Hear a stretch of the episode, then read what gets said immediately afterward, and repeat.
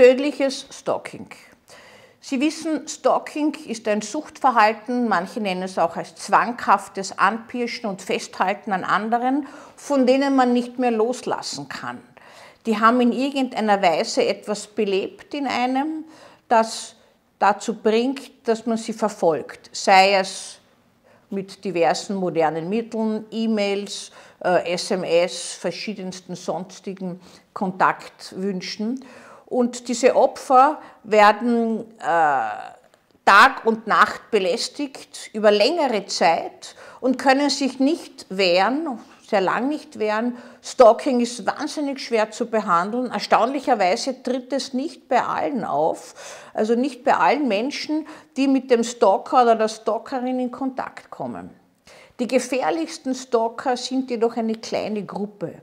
Es sind einerseits die psychotisch kranken Stalker, die sich einbilden, der andere gehört zu ihnen, er weiß noch nichts von seinem oder sie weiß noch nichts von seinem Glück. Das heißt, diese wahnhafte Gewissheit ist durch nichts äh, zu korrigieren.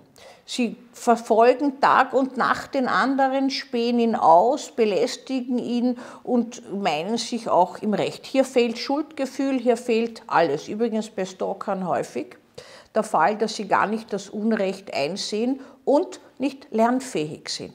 Dann gibt es eine zweite Gruppe, die der Ex-Lover-Stalker, die seinerzeit mit dem Opfer eine Beziehung gehabt haben, eine Liebesbeziehung. Diese ist gegen ihren Willen getrennt worden und das können sie nicht akzeptieren. Das heißt, hier ist das Loslassen nicht möglich und wenn schon nicht im Positiven, wird im Negativen am Opfer festgehalten und dieses Rache und Wutmäßig verfolgt. Sie wissen, Hass, bindet mehr als Liebe, ist aber austauschbar, ist letztlich nur enttäuschte Liebe. Und die neigen dazu, zu verschiedensten Ausspionieren, zum Unmöglichmachen am Arbeitsplatz, im Internet, äh, zu verschiedensten Bestellaufträgen, die das Opfer überhäufen, was sie nie bestellt haben. Es bedeutet immer Arbeit, bedeutet immer äh, sich auseinandersetzen mit etwas, was man gar nicht verursacht hat. Und diese Ex-Lover-Stalker äh, können auch, wenn sie sehr schwer gestört sind, ähm, sich gewissermaßen hineinfantasieren in eine Sache, dass diese Beziehung wieder aufrecht ist. Und das verfolgen sie Tag und Nacht. Opfer tun manchmal etwas dazu, dass das Stalking nicht aufhört, und zwar unbewussterweise gehen sie auf sogenannte letzte Aussprachen, Klärungen, Kommunikationsanfragen ein, um endgültig einen Schlussstrich zu ziehen, der immer falsch verstanden wird von Stalkern und Stalkerinnen, nämlich als neuerliches Beziehungsangebot.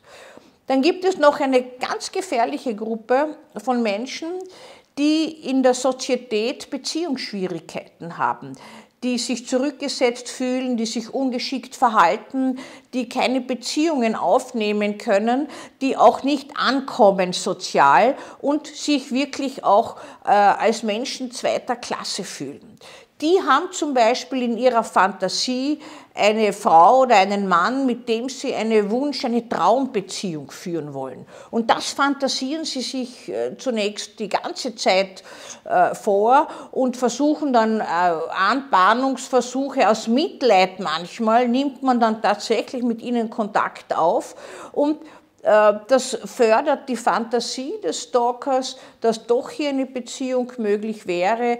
Und das Ganze kann dann dramatisch und äh, aggressiv und auch leider tödlich enden in wenigen Prozentfällen wenn dieses Opfer sich diesen Beziehungswünschen, die es ja selbst gar nicht gehabt hat, entzieht. Das heißt, der Traum des Stalkers und der Stalkerin platzt der lässt sich nicht mehr in die Fantasie umsetzen. Das Opfer wehrt sich und wird manchmal unter Vorhalt und unter äh, Verschleierung in irgendwelche Fallen hineingelockt und kommt dort zu Tode.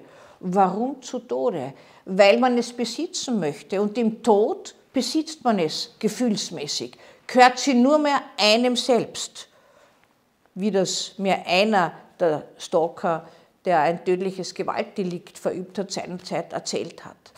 Das ist tödliches Stalken, kommt nicht häufig vor, aber sollte immer auch bei, bei beendeten Beziehungen, wenn sowas losgeht, im Auge behalten werden. Ja, vielleicht fallen Ihnen die einen oder anderen Freunde, Bekannte oder auch Sie selbst ein, die so ein Stalking erlebt haben.